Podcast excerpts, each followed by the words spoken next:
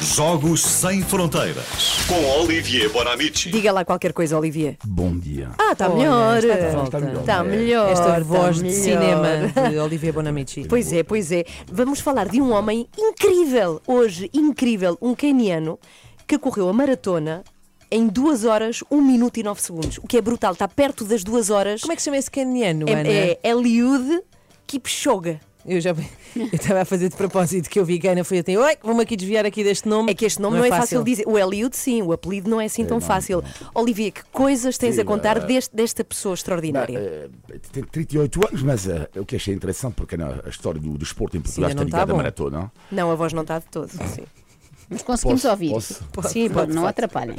Eh, a primeira maratona da história, achei, interessante, mas quando é que afinal aconteceu a primeira maratona da história? Foi no- nos Jogos Olímpicos de 1896 na Grécia.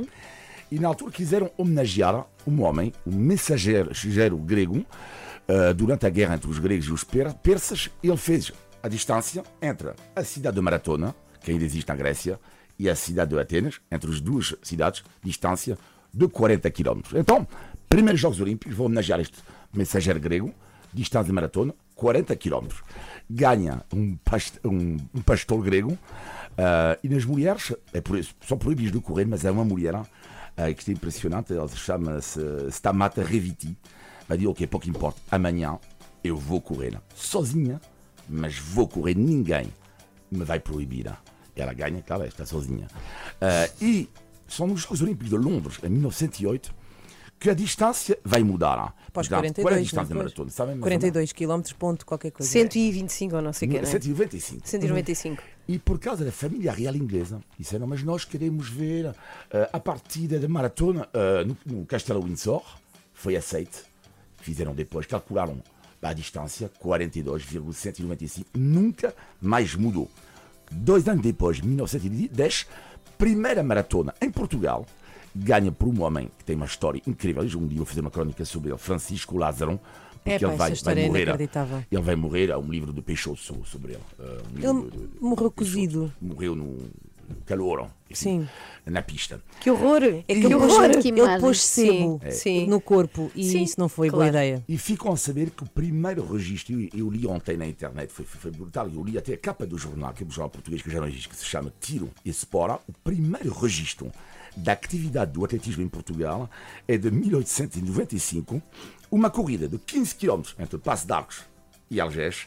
E o que é giro é que na manchete está escrito o campeonato de pedestrianismo. Pede- De andar a pé. Exatamente, Sim. mas a palavra é usada na altura em Portugal. é Pedestrianismo. pedestrianismo.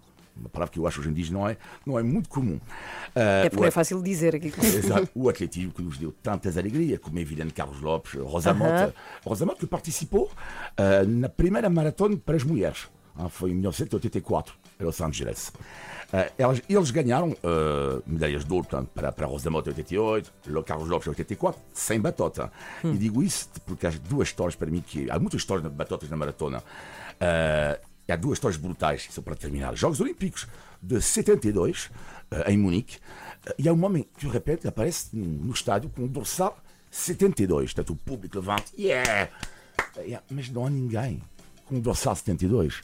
Portanto, eles vão aplaudir um homem que fazia parte do público e que de repente aparece assim. E coitadinho do vencedor que estava atrás, quase ninguém o aplaudia. Porque toda a gente achava Que esse é que era, pois. Era o tal batuteiro.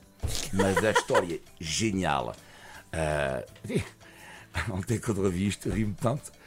Na maratona de Bruxelas de 1900, Bruxelas, em 1991, há um atleta argelino que corta a meta em primeiro, levanta os braços, só que a televisão mas espera aí, uh, dorsal, vamos imaginar, o que importa, 42, e marcha atrás da cassete, ah, um dorsal 42, mas não é o mesmo homem. Então o que acontece? A batota era o treinador, o treinador dele fez Ah, a primeira parte, Estava ali a. só que eles estão parecidos. O, mas vê o erro que eles vão cometer. O primeiro, eh, eh, o primeiro é o treinador. O segundo é o atleta. Só que o primeiro tem bigode.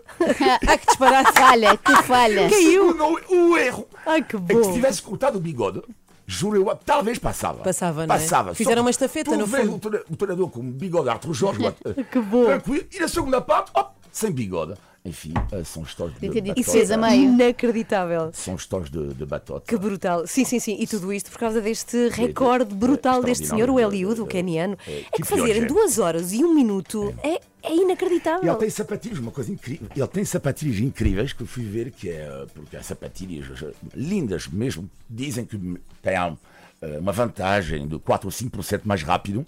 Vi na internet custam a 300 euros. A venda em Portugal. A sério? Sapatos impressionantes de, de, de Kipiotti, mas é sobretudo o tale- o talento dele. E Claro, era espetacular. E sapatos que corriam por nós.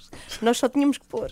E aquilo, aquilo ia. Bom, até segunda-feira é os Jogos Tchau, Sem obrigado. Fronteiras. Esta semana com uma voz assim mais a meio gás do Olivier, mas para a semana ele vai estar melhor Faz na segunda-feira. A Europa também está um bocadinho a meio gasto. sim, sim. portanto- Sete é por causa da, da poupança. Eh, sete para as oito, bom dia.